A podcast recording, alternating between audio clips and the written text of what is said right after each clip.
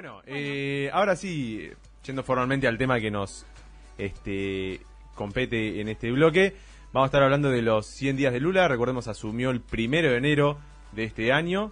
¿sí? Así que Amanda nos trae toda una, una serie de datos que vamos a ir refutando y debatiendo a medida que las vaya desarrollando. Vamos a ir dialogando. El primero de enero, 20 años después, o sea, Claro. asumió 20 años después de su primera asunción como presidente, que fue también un primero de enero, pero del año 2003. Así primer es. presidente del Partido de los Trabajadores.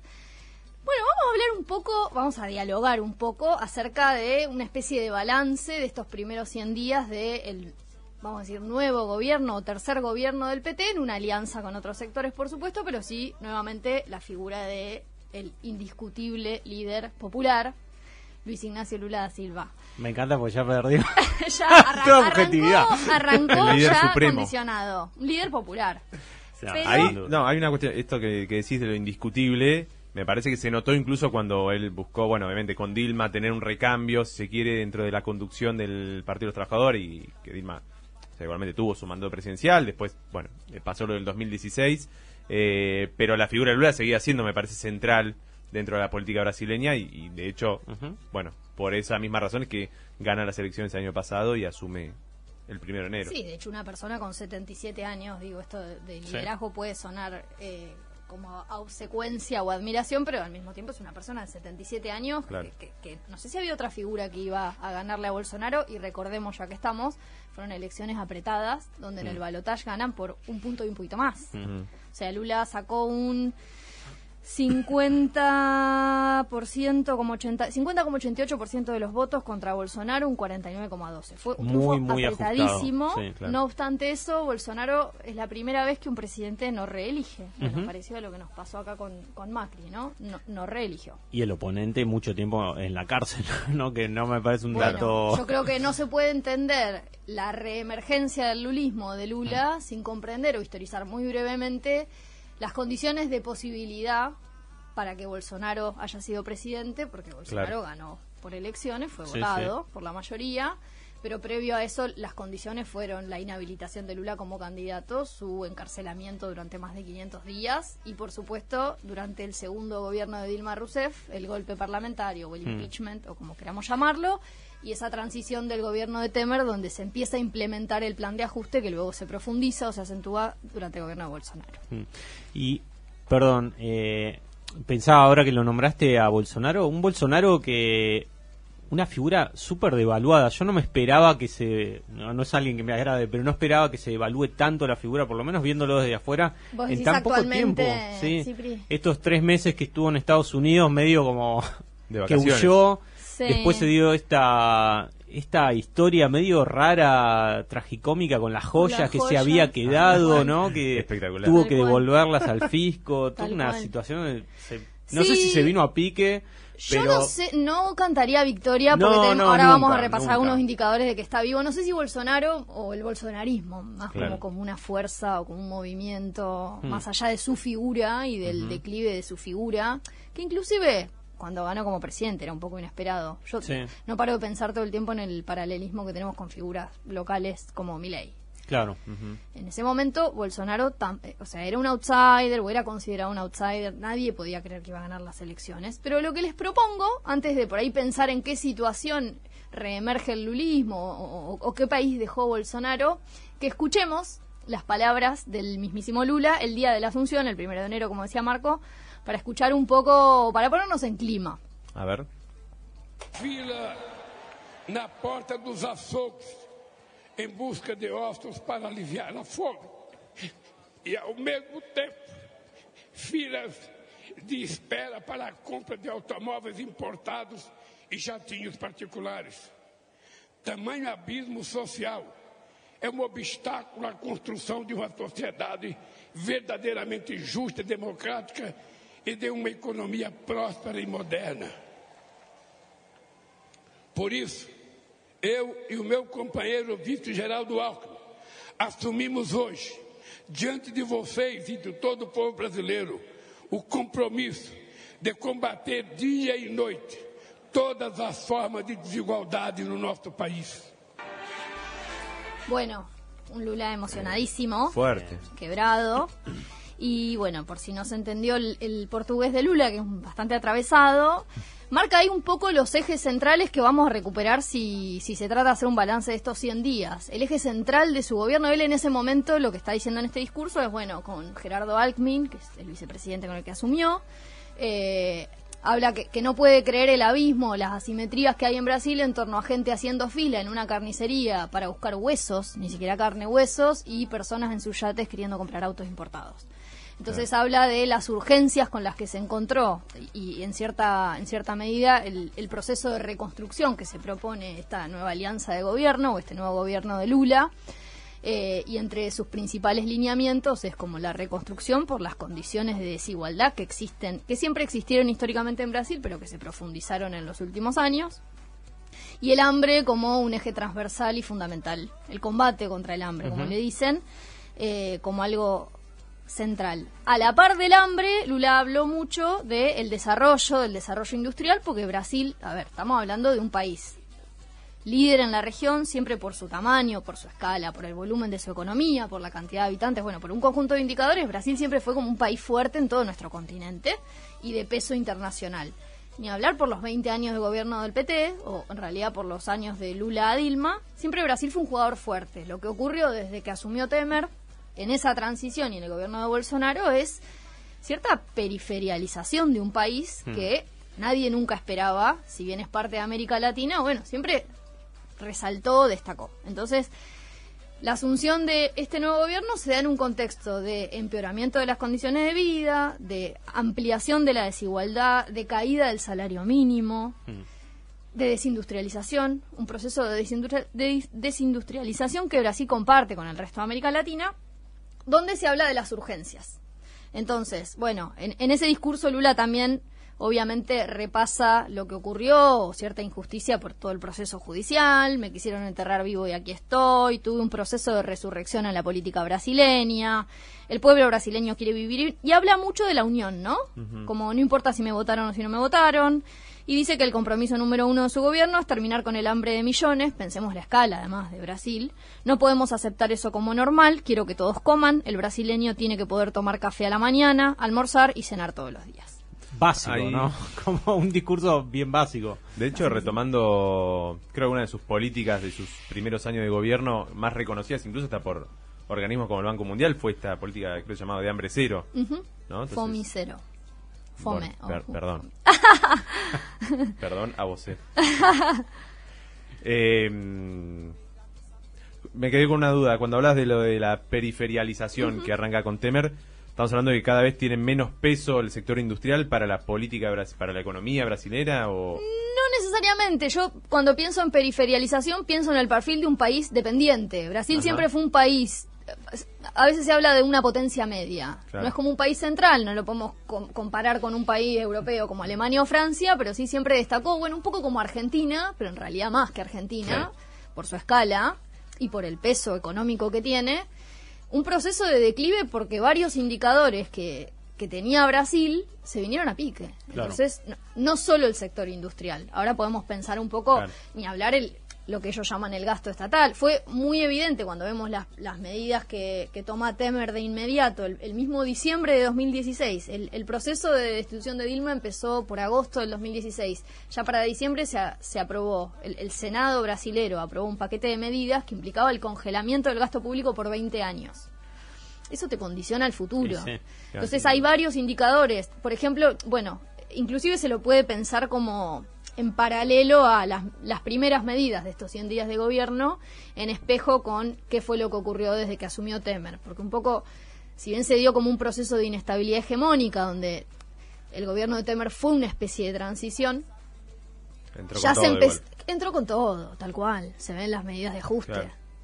Eh, se nota lo que fueron a hacer las clases dominantes, que, que un poco se intentó durante el segundo gobierno de Dilma, por eso terminó como terminó, en un contexto internacional diferente a aquel Claro. con el cual asumió Lula, ¿no? De consenso de los commodities o de suban los precios internacionales. Si quieren podemos repasar un poco más, bueno, en las elecciones también se nota otro proceso más a nivel social y político que tiene que ver con el sistema de partidos brasileños, que el año pasado lo charlábamos acá Sí. también, que es muy diferente al de Argentina. Sí, muy Hay complicado. muchos partidos políticos y eso también te condiciona a la hora de conducir el gobierno. Sí, un sistema muy fragmentado, eh, bueno, y que debilita en algunos casos a- al gobierno central. Y también Y a- con muchos partidos regionales, que eso tiene bastante peso a la Y hora a de... pesar de que la figura de Bolsonaro hoy nos pueda parecer que está por ahí en un mal momento, no le fue tan mal en las elecciones. Piensen que eso se Claro. traduce en bancas de diputados y Claro. de senadores. Entonces, Y por ejemplo, también, y en gobernadores. Entonces, por ejemplo, el PT bajó sus representantes de 61 a 56, de un total de 513, por ejemplo. Creció mucho el bolsonarismo y esto sí es un fenómeno que se venía viendo desde antes, que es cierta crisis, que quizás en Argentina también está pasando, de los partidos políticos más representativos de la democracia liberal, como el MDB, el Movimiento de la Democracia Brasilera, y el PSDB, el Partido de la Socialdemocracia Brasileña, que es el de Fernando Enrique Cardoso, el de todo el establishment liberal con el cual el PT ahora se alió. Claro. O sea, aquellos con aquellos que inclusive apoyaron el golpe a Dilma, bueno, hubo que inclusive son aquellos partidos de la transición democrática, no nos olvidemos que también este es un dato fundamental para, para entender también la formación social brasileña, que Bra- Brasil tuvo dictadura desde 1965 hasta 1980, 1964, perdón, hasta 1985, algunos Claro. hablan de la transición democrática hasta 1989 Claro. hasta el 89. Bueno, y ahí emergen todos estos partidos más liberales que están en crisis porque ellos sí se vinieron a pique y, en de- o sea, el bolsonarismo crece en detrimento de estos partidos. Hmm. El MDB, el PCDB. Entonces, los números de las elecciones asustan un poco en el sentido de que Bolsonaro sigue teniendo y que encima, con estas características de un sistema político con tantos partidos políticos, por ejemplo, hay 30, por, 30 partidos que tienen bancas. 30. No estamos hablando de Montón. 7, 8. 30. Antes eran 25. Y con otra característica que todo el mundo también conoce de Brasil, que se le dice el centrado, pero que tiene que ver con la dificultad a la hora de negociar Claro. Con el sector parlamentario, vamos a llamarlo así, porque está completamente tarifado. Tenés que negociar con tantos actores que no es tan sencillo. Sí, no, y no, iba a decir más o menos eso. eh, siempre hubo partidos, ¿no? Que estaban como a la venta, que se formaban partidos para después sentarse y negociar. No, no representaban una ideología No, pura, sino que bueno. Ni una tradición, ni una tradición, ni no sé, ni una alianza pluriclasista o policlasista. No, se arma partido de cualquier manera. Es como una costumbre, una característica del sistema político brasileño. Entonces, Claro. en el terreno legislativo podemos ver como una fragmentación del sistema político y un avance de la derecha más neofascista, no la derecha liberal tradicional ni los partidos tradicionales, sino que justamente estos sectores fueron en alianza con el PT. Y hoy la principal fuerza opositora al gobierno de Lula es el bolsonarismo. Y tiene representación. Acá Mica, que en vez de estar descansando nos está escuchando, dice, ¿podríamos pensar que a esta altura el bolsonarismo es un fenómeno que va más allá de Bolsonaro? ¿Quieren que yo lo responda? No sé, te pregunto. Yo diría que sí, pero bueno, de- Yo creo que habrá que ver, y lo que pasó el 8 de enero es un poco Claro. una demostración de eso. Habría, habrá que ver qué queda, porque bueno, podemos avanzar entonces en este análisis. Lula asume el 1 de enero, el 8 de enero se da el primer intento de golpe en Brasilia, en la sede del Plan Alto, donde están los edificios de los tres poderes, Sí. legislativo, judicial y ejecutivo. Se da esta especie de una intentona de golpe de Estado que enseguida es, bueno, igual destruyeron por completo un montón de, Sí, sí, o sea, sí, sí. fue, fue grave lo que ocurrió, pero sí fue rápida, no sé cómo lo vieron ustedes, fue rápida la reacción. Sí, Salió hasta la OEA, que no sale nunca, exacto. o que sí, Sí. sale para algunas causas. Hubo mu- mucha más reacción de la esperada en otros Sí. momentos por ahí. Sí, sí, sí. fue bien contundente y por eso se cortó ahí de, Sí. de planos a intentona. No, a mí lo que me parece en el sentido es digo, el bolsonarismo como movimiento, por decirlo de una manera, sigue y vivo y que también va a depender mucho de cómo le va al gobierno de Lula en, esto, en estos años, en este tiempo. Porque es cierto esto, la única oposición me parece hoy real a, Lula en el arco político que existe en Brasil es el bolsonarismo. Entonces, cualquier eh, falla, digamos, o cualquier eh, política que no llegue a dar buenos resultados, lo que va a estar del otro lado diciendo, no, esto es una cagada, eh, es el mismo bolsonarismo. Mm. Entonces, Producto de esa polarización también Claro. existente, yo creo que el bolsonarismo sigue vivo en la medida en la que el lulismo sigue vivo y Claro. se, se tienen una relación de mutua necesidad en algún punto, y Claro. sí como fenómeno más político, social y cultural, me parece. Claro. ¿Qué queda lo que vos decías hoy en el primer bloque sobre lo que está ocurriendo? O sea, Sí, el sí. nivel de violencia política que se vive en la calle. Sí, está como, no sé, que lo veo en Brasil, pero lo veo en otros lugares también, ¿no? Que ya no está tan mal visto que haya neofascismo, ¿no? Y que, que está, está ahí presente y está que participando. Tiene lugar la Sí. discusión pública. Está, está pública, discutiendo. mediática. Bueno, lo vemos acá en nuestro país también, ¿no? Y en un país que no tuvo juicio a los militares, que no tiene como una reconstrucción del pasado de la memoria como si quizás lo tiene Argentina. Mm. Eh, Sí, complicado. Co- complicado el panorama va- y va a estar al acordémonos acecho ahí, ¿no? Como decís vos, Marco, No, y bueno, esto- de que se pise el palito y, y nada, aprovechar cualquier crisis que, que Claro. surja. Y que sectores importantes del ejército estuvieron en el gobierno de Bolsonaro, que eso no es menor tampoco. tal cual. Sí, muchísimos cargos de gobierno, Claro. que además aumentaron los cargos en El el propio gobierno. vicepresidente. eh, militares con el doble cargo, ¿no? Porque no Claro. renunciaban al cargo militar, pero estaban cumpliendo eh, distintos roles dentro del gobierno civil. quien pudiera. Sí, yo creo que está por verse qué queda vivo del bolsonarismo, pero sí es preocupante la fractura a nivel social y el nivel de intolerancia, que, que sí puede ser parte de un fenómeno más generalizado a nivel mundial, el avance del Claro. neofascismo y cierta intolerancia, intolerancia religiosa también, bueno, con el componente de las iglesias evangélicas y Sí. bueno, y, y todo el, el aire que el bolsonarismo también le dio a eso y esta construcción que, sirvió a los fines de construir un enemigo interno con esta idea del comunismo y asociar el PT hasta con el color rojo. O sea, te advertían claro. cuando estabas en Brasil que no te vistas de rojo, que no hables de política en la calle. Sí, sí. Cosa Ah, de hecho, que sí. la campaña fue bastante violenta en ese sentido. Sí, y muy radicalizada por el lado Claro. del bolsonarismo y del lado del PT, del lulismo, de la alianza de gobierno, fue bastante más moderado el discurso, no fue tan radicalizado. Fue más como un discurso de, bueno, volver con, durante mi gobierno, decía Lula, bueno, comían durante mi gobierno, los hijos de los negros iban a la universidad, Claro. eh, como, bueno, pero que llegó, llegó, digamos, por un punto, pero se, se cumplió el objetivo de que no gane Bolsonaro, por lo menos. Y si en estos 100 días se han avanzado en estos puntos claves que Lula mismo mencionaba en el, en el audio que escuchábamos. Eh, primero, bueno, podríamos decir también que la composición del gabinete es heterogénea, que hay bastante del PT, está Fernando Haddad como ministro de Economía, pero que hay una alianza clara con los liberales y que eso también está por verse. Así como nos preguntamos qué va a quedar del bolsonarismo, bueno, estos sectores de poder, obviamente en una alianza que necesitaba darle pr- primero chances de que asumiera la presidencia y en segundo lugar, bueno, en segundo lugar, gobernabilidad. Eh, podemos decir que, no sé, yo destacaría la política exterior, que ya obviamente se empezó a ver en los primeros 100 días y de inmediato, los viajes de Lula a Argentina, a Uruguay, la participación de Brasil en la CELAC, que Brasil se había ido de la CELAC, Claro. Brasil también se había ido de la UNASUR. El viaje de Brasil también, de, perdón, de Lula y de toda una comitiva a Estados Unidos en febrero. Sí.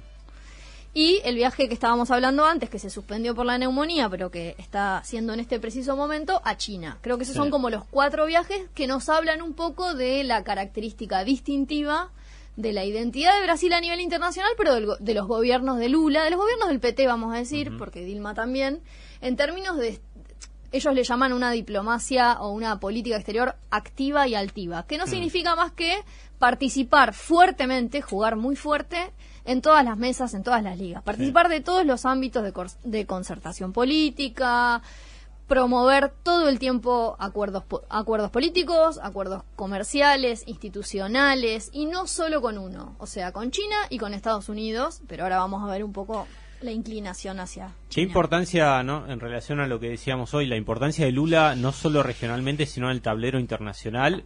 Sí, como figura es mucho como- peso. Pero yo pensaba concretamente, por ejemplo, en el viaje a Estados Unidos, al segundo mes de mandato, comparándolo con Argentina, ¿no? donde Alberto lo, logró esa foto tan querida al cuarto año, ¿no? Y Brasil en dos meses, eh, lo cual nos habla de la importancia no solo de Lula, sino de lo que representa como presidente de, de Brasil. Sí, y el pragmatismo como una característica del accionar diplomático y político, no solo de Lula, sino de, de toda la, poli- de la de la agenda de política exterior y, y de la agenda comercial también, porque siempre fue un, siempre fue una política exterior pragmática, en eso hay coherencia Sí. total con del 2003 para esta parte, salvo obviamente Temer y Bolsonaro.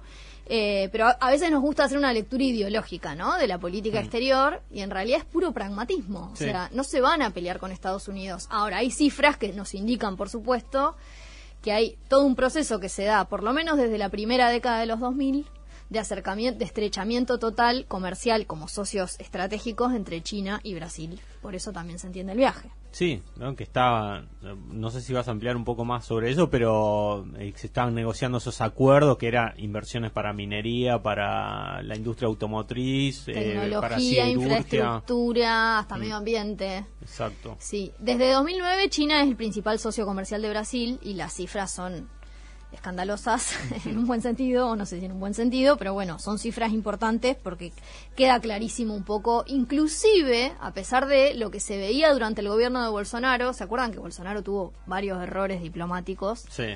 Bolsonaro y los hijos tuvo un cruce, ¿no? Con el embajador chino, ahora que me acuerdo. Sí, le salieron a, le salvaron las papas, digamos así, la cúpula militar, con un poquito más de pragmatismo tratando de sostener, porque a la par de, o sea, hay sí un presidente muy ideológico como Bolsonaro, al menos en lo discursivo, saliendo a alinearse directamente con la política de Trump en un primer momento, después intentando alinearse eh, con Biden, pero digamos, Bolsonaro mete la pata porque Brasil todo bien con el alineamiento con Estados Unidos, pero en paralelo seguía el acercamiento con China. No es que porque cambia el presidente, son acuerdos de largo plazo, ya a nivel estatal. Entonces puede cambiar el gobierno, pero hay acuerdos que se siguen sosteniendo y además a las clases dominantes igual. Exacto brasileñas les seguía conviniendo. O por lo menos quieren siempre participar, como lo dicen en sus palabras, de las cadenas de valor global. Hmm, Entonces, la burguesía brasileña, sean los industriales o los del agronegocio, siempre van a querer ser parte de estas cadenas globales de valor. Hmm. Después se discute cómo, si es con el acuerdo Mercosur-Unión Europea o no, si es participando de ciertos acuerdos de libre comercio o no, pero sí siempre van a querer, ah, son súper aspiracionales. Y le marcaron la cancha ahí en su momento a Bolsonaro, cuando fue lo de Mercosur, tal hmm, Claro que son sectores además que tuvieron bastante peso en el gobierno también de Bolsonaro, todo esto, la, bancada ruralista. Exactamente, exactamente. ¿Podemos decir que esa burguesía salvó el Mercosur o ya es demasiado? yo creo que fue una parte de... yo diría que, que, fue una... No salvó, pero sí que fue una parte de los intereses que generaron cierto contrapeso, mm, porque si no hubiese sido un desastre. La industrial estás hablando, Sí, sí, sí, ah, pienso... Sí. Concretamente en el sector automotriz, por ejemplo, ¿no? Porque en un momento donde, bueno, Uruguay ya venía con un discurso muy fuerte contra el Mercosur y hemos escuchado a Bolsonaro, a los hijos también hablando pestes del Mercosur y bueno, al final no, todo. quedó ahí como contenido todo. Que yo creo que es algo que avergüenza a los funcionarios diplomáticos del Itamaraty, de Brasil, lo, que ha sido públicamente el discurso de Bolsonaro y de sus representantes, de los representantes de esa ala ideológica. Hay un libro que está muy bueno de Augusto Taglioni eh, lo hemos entrevistado. ¿En serio? Mira, está bueno, porque él habla como de las tres alas, el ala militar, el ala ideológica y el ala económica con Guedes, y bueno, las tensiones, un equilibrio inestable de fuerzas, mm, que también fue parte del gobierno de Bolsonaro. Y yo creo que es medio una vergüenza si lo repasás en la historia de la diplomacia brasileña. Meto el chivo acá porque presentó el libro, no, no es que lo presentó en exclusiva con nosotros, pero habló sobre su libro ah. y está toda la charla ahí en Spotify, está bastante bueno. Lo convocamos para eso, para con motivo del libro le escribimos y sí tuvimos una charla sobre su libro ¿Quién gobierna Brasil? Exacto. Este, Ahora, vinculado también con el escenario geopolítico, como decías vos, una de las claves del viaje a China tiene que ver con esta propuesta, y acá siempre Brasil ha sido parte de, siempre ha querido mediar en instancias internacionales o en conflictos internacionales, ¿no? Mm. Entonces, esta idea de crear un grupo de países mediadores con 12 puntos para la paz, para mm. mediar en el conflicto entre Ucrania y Rusia, es uno de los puntos clave que va a hablar con China en la reunión que tenga Lula con Xi Jinping. Que no sé si yo lo veo como de difícil aceptación, ¿no? ¿Por parte de, quién? De los dos lados. Ah, bien. Porque entre otras cosas dice, bueno, Ucrania tiene que renunciar al reclamo por Crimea, lo veo difícil.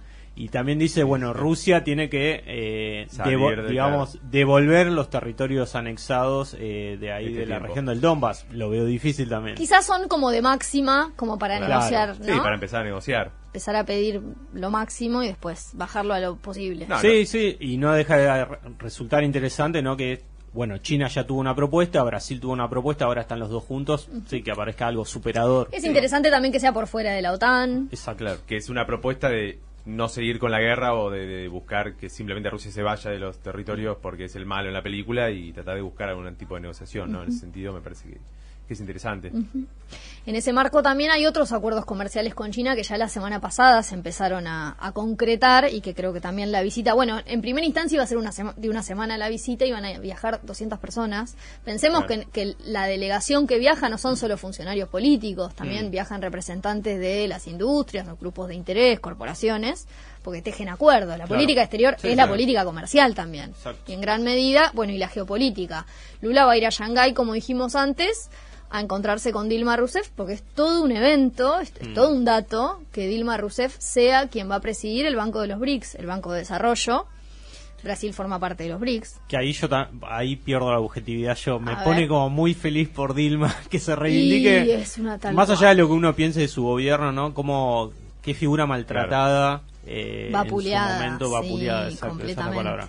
Y bueno, ahora que se la ponga en ese lugar de importancia, Sí. eh, me parece importante. Sí, Eh, sí, sí. A nivel personal, digo, más allá de lo que representa para Brasil. Sí, porque debe, o sea, acá estamos adivinando, pero Mm. en términos personales debe haber sido durísimo. Lo que le tocó a Dilma, si Claro. bien fue todo un gobierno, bueno, y Lula le tocó ir a, a la cárcel nada menos, pero sí, sí, fue es como una reivindicación, porque además en su gobierno pasó de todo. En el segundo se complicó todo, Mm. La crisis económica se aceleró, fue difícil, fue difícil, sí. En ese mismo marco también, bueno, algunos de los acuerdos que podemos nombrar rápidamente, que comercio electrónico con AliExpress, un satélite conjunto para reducir la deforestación en la Amazonia, que vieron que en la Amazonia siempre intervienen también países europeos que financian Sí. ciertas acciones, como Noruega, Francia. Francia, Los siempre- encontronazos de Macron con Bolsonaro, ahí sí, Sí. también. sí, Pero sí. que después que con Lula se tiraron varios centros ahí Sí, por bueno, Twitter. Yo creo que ahí también frenó un poco el, el acuerdo Unión Europea-Mercosur, el desastre de la política, la no política ambiental de Bolsonaro, creo que Claro. nos zafó para frenar un poco, para ganar tiempo, podríamos decir, por, por las leyes europeas al respecto. Me acuerdo, como nota al pie, Bolsonaro que llegó hasta a insultar a la esposa de Macron. Sí, No, no, no. es que desastre, no se puede nivel- creer que haya sido A nivel presidente. diplomático es como que todo es un desastre. Uno se va olvidando, pero sí. No, no, no, no. Bueno, acuerdos de cooperación tecnológica sobre semiconductores, 5G, 6G, inteligencia artificial. También Lula va a pasar por el 6G. Sí, 6G. Pará, si acá no tenemos, apenas estamos con 4G, viejo. Yo ya me perdí. Y, pero ahí también hay que ver En que algunos barrios tenemos 3G. No, por eso. No vamos a entrar en detalle, pero. Bueno, licitaciones para energía solar, energía e- eólica, bueno, se habla de hidrógeno verde. Así También que a la par de, de- las urgencias, nuevos proyectos, ¿no? Claro. También se ha hablado de hacer transacciones eh, sin utilizar el dólar. Eso es fundamental, Sí. Marco, tal cual. Eso es otro de los Claro, datos, punto otra central. centralísimo, porque se viene hablando, o hay analistas que hace años que vienen hablando de la internacionalización del yuan, de Claro. que el dólar ya no es la única moneda y la disputa, bueno, en ese plano más financiero que por ahí uno no conoce tanto. Pero sí, eso es un dato central. Eh, Hmm. e- El inicio, a partir de junio, van a iniciar Ya, las transacciones ya, entre. Brasil y China con la moneda, con el real y con el yuan. Ya Eso hay- es impresionante. no me acuerdo el nombre del banco, pero ya se había elegido hasta qué banco iba a ser el cambio, digamos. Pero sí, empiezan a negociar en yuan y real. ¿Y ustedes se acuerdan que unos meses atrás, creo que fue en el verano, se habló como de una moneda regional y Sí. se habló también de que Brasil y Argentina... Sí. A mí, a mí me, me hizo sur pensar, me lo hizo nombre. asociar con eso. Sí, la moneda del sur era un proyecto Sí, sí, que, bien, que nunca se llevó a cabo y los brasileños tuvieron ahí su cuota de responsabilidad de no querer desarrollarlo. El, Banco del Sur era El en el marco de la Sur, UNASUR, sí. pues ellos ya formaban parte del BRICS, del Banco del BRICS, ya aportaban financieramente, pues son más grandes y siempre tienen que aportar más, eso genera tensiones hacia adentro de la región y al mismo tiempo tiene Brasil tiene el Banco Nacional de Desarrollo Económico y Social y e- eso fue algo que no que no estuvo bueno, vamos a decirlo así. Vamos a ver si ahora Brasil sí efectivamente lanza.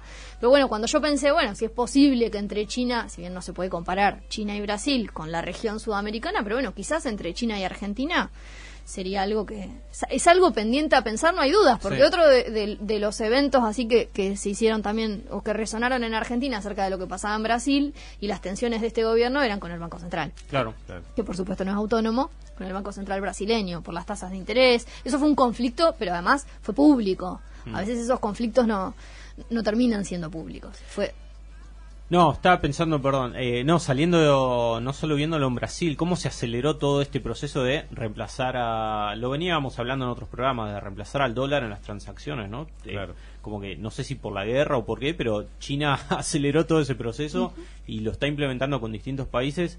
Y Y ayer escuchaba a un senador estadounidense, no sé si era Rubio o algún Eh, otro, Marco Rubio. Ah. Sí, lo vi. que decía, bueno, eh, como medio resignándose, como que, bueno, nuestra política de sanciones como que ya no va a funcionar porque son tantos los acuerdos que, que se están haciendo Claro. efectivos, ya no son anuncios de que en algún momento lo vamos a hacer, sino que realmente está pasando, como que, bueno, ya no podemos hacer nada. Claro, hay que adoptar otra estrategia. Exacto. Por último, si queremos cerrar un poco con, con este, este mini balance de los 100 días, podríamos mencionar lo que vos adelantabas, Marcos, sobre el relanzamiento de lo que fue también una marca y una característica de los gobiernos del PT, que fueron sus políticas sociales. Mm, Mini a Casa, Mini a Vida, que es un programa más vinculado al financiamiento de infraestructura o de, de viviendas para sectores de bajos recursos.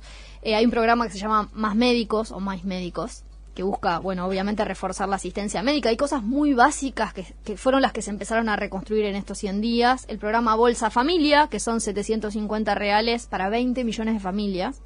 Son significan más o menos 140 dólares mensuales. Mm. Un programa nacional de alimentación escolar con un reajuste. 20 mi- me quedé pensando en el número, es un, un 20 millones de familias, es un 20 número- millones de familias. Pero imagínense Argentina. Sí. Bueno, pero imagínate el nivel de empobrecimiento y de aumento de las desigualdades Sí, en sí, Brasil, que ya era un país mm, con marcada desigualdad social.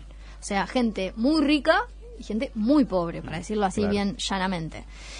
Eh, y por último, sí, la creación de nuevos ministerios que expresan un poco esta, esta, esta nueva asunción, un ministerio para indígenas, para la igualdad racial se llama en realidad, para mujeres, culturas. Eh, bueno, dicho por el propio Lula, el gobierno mantendrá firme en la reconstrucción de un país más desarrollado, justo y soberano, con paz, armonía y oportunidades para todos. Es como este, este, este balance entre la idea de unión o de reconstrucción, el combate contra el hambre o, o atender es- esa problemática urgente y habla mucho de desarrollo industrial. Como hay que ver cómo se da en este nuevo contexto y hay que ver también, en el marco de esto que hablábamos sobre China, cómo se empiezan a dar tensiones con Estados Unidos, porque por supuesto Claro. Estados Unidos no le, va, no le está causando ya hace años ninguna gracia el acercamiento chino y bueno, un poco la política exterior marca, no solo, lo- dejamos casi que por ahí para otro programa podemos dejar para la política para la región, pero también Brasil no? volvió a la UNASUR, Argentina volvió a la UNASUR, esto es más reciente, pero bueno, también hay una activación de la política regional a partir de la asunción de Lula. Lo de UNASUR, sí, todavía no, más allá de los anuncios, no pasó nada más, pero me parece todo... Pasó hace una semana. No, por e- no, pero digo, a mí me parece todo un dato, Sí. todo un dato Sí. eh, regional. Hay muy que ver qué hace el gobierno uruguayo, Claro. hay que ver qué Sí. hace la calle Pou, faltaría. Pero Brasil medio que arrastra a todos, ¿no? Sí. Históricamente, así que eh, nada, uno se esperanza con que pueda pasar algo positivo más allá de los anuncios. Y respecto de lo de Estados Unidos, sí, eh, bueno, estamos viendo muchísima actividad de Estados Unidos en la región. La semana pasada mencionábamos eh, su presencia en Paraguay y cómo está ahí dando vueltas muy activamente eh, ante las elecciones que se vienen en un par de semanas y en Argentina también, ¿no? Eh, Argentina mientras está negociando la construcción de una nueva planta nuclear, de repente aparecen eh, funcionarios estadounidenses vinculados a la temática, visitando, eh, dando asesoramiento, opinando, también ahí jugando, intentando que bueno, que China no pise tan fuerte a nivel regional, si no lo puede en Podríamos- Brasil, lo van a intentar acá. Si quisiéramos hacer una comparación muy rápida, así fugaz, la política exterior argentina bastante más oscilante en relación a Estados Unidos y a China que la de la de Brasil. Y porque está, sí, sí, sí. Podemos eh, dedicarnos un tiempo largo, pero básicamente al interior del gobierno argentino no hay una, una posición definida, sino que está partida, ¿no? Hay quienes dicen hay que ser más pragmáticos y otros que dicen hay que alinearse con La Estados agenda no está tan clara o si está clara encima está clara para un sentido que Exacto. ya conocemos. Exacto.